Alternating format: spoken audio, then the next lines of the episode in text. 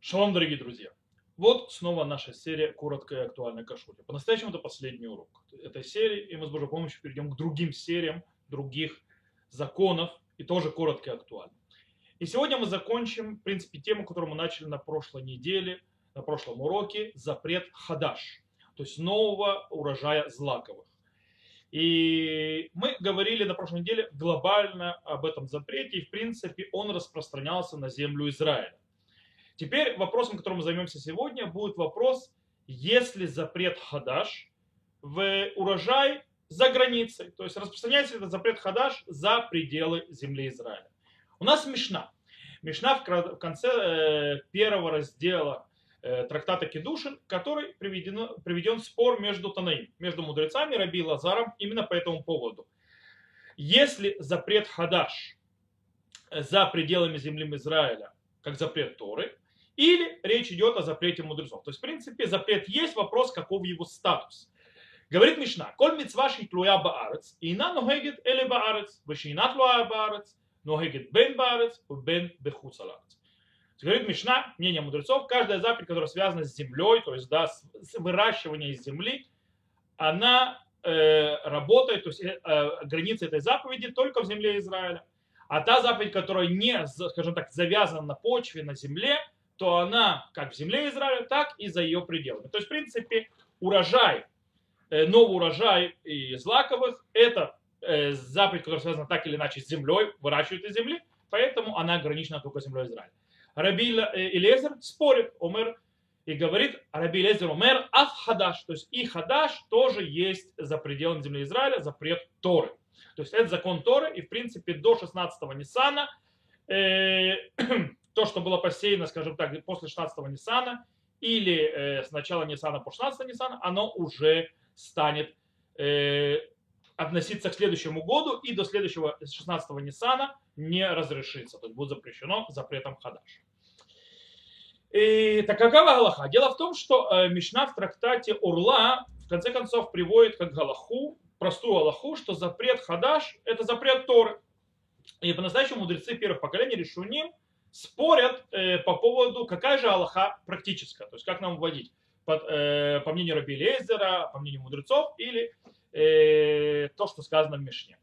По-настоящему решены Сфарад, то есть мудрецы первого поколения Испании, Востока, э, постановили на Аллаху, что хадаш, то есть запрет хадаш, он за границей точно так же, как и в Израиле, это запрет Торы. Э, и так, кстати, можно понять слова Шуханаруха то есть на Галаху, что есть запрет Торы, Хадаш в Израиле, за границей, нет никакой разницы.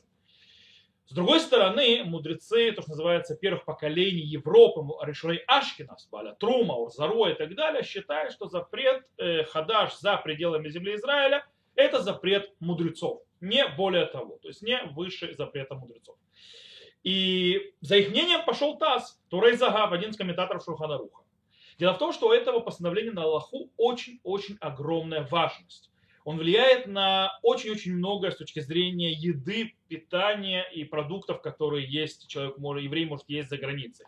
Дело в том, что э, в Европе, как мы знаем, основной засев э, злаковых происходит уже, то, что называется, в период Ниссана. Таким образом, очень-очень-очень тяжело соблюдать запрет хадаш, так как э, большие шансы могут быть, что вот этот вот э, э, изделие из пшеницы или из ячменя является запрещенным из урхадаш. Э, поэтому мудрецы Ашкиназа в конце концов, когда устанавливали Аллаху, они пошли по, по мнению, которое приведено Раби Лезера, то есть они установили Аллаху, что это запрет мудрецов, так это выходит с судьей, так они понимают, по этой причине когда у нас есть спорная ситуация, мы не знаем, да, есть запрет хадаш, нет запрет хадаш и так далее, то да, было, то есть, скажем так, укрепилась это, то есть, начала произрастать э, эта пшеница до 16-15 Ниссана или нет, мы облегчаем. Почему? Потому что запрет мудрецов. Сфегдера банан лекула. И таким образом можно есть за границей продукцию из ячменя, из пшеницы, даже не зная, когда точно она выросла, потому что это запрет мудрецов, и у нас есть, скажем так, сомнительная ситуация. Э, есть еще одно облегчение, которое приводят некоторые э, мудрецы последних поколений, и оно относится к урожаю нееврея. Бах, Бейт Хадаш, э, считает, что нет запрета Хадаш, если это урожай не еврея. То есть весь запрет Хадаш только в еврейском урожае. Но Тосфот, например, мудрецы первых поколений, и за ними многие-многие мудрецы последних поколений, Ахруним, считают, что это не так что и в урожае злаковых нееврея есть запрет хадаш, и так установлено Аллаху Шульханару. Окей, это точно с точки зрения спора. Что же нам делать э, на практике, то есть как вести себя на практике? Дело в том, что Вилинский Гаон Агра и Адмора Закен, Шурхана Рухарав, установили на Аллаху, что нужно устражать в запрете хадаш и за границей тоже. То есть этот запрет э, э, имеет ту же тяжесть и как в Израиле, так и за границей. Дело в том, что главный равенат Израиля действительно тоже взял как практику устражение в законах Хадаш, и он считает, то есть принимает как псика, что и за границей есть все запреты Хадаш, и нужно проверять.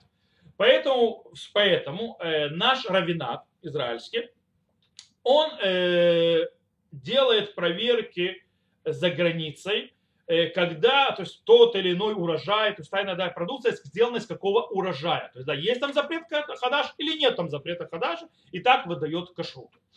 Дело в том, что часть организации кашрута за границей не устражают в этом, они полагаются на мнение облегчающие. И они, скажем так, не, не, э, не устражают о хадаш. И облегчают, по этой причине не проверяют, дают кашрут и все. И это проблема. Таким образом, как на Галаху себя вести, то есть как, как евреи себя вести, по-настоящему лучше всего устражать в этом деле, если возможно. За границей это проблематично, но если возможно, то лучше всего покупать продукцию, которая, да, провер... то есть кашрут, на которой стоит, да, проверяет э, вопросы хадаш.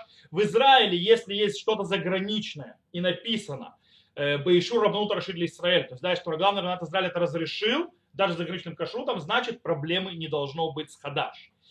А, и тут мы приходим к вопросу, можно ли пить любое пиво в любой стране мира.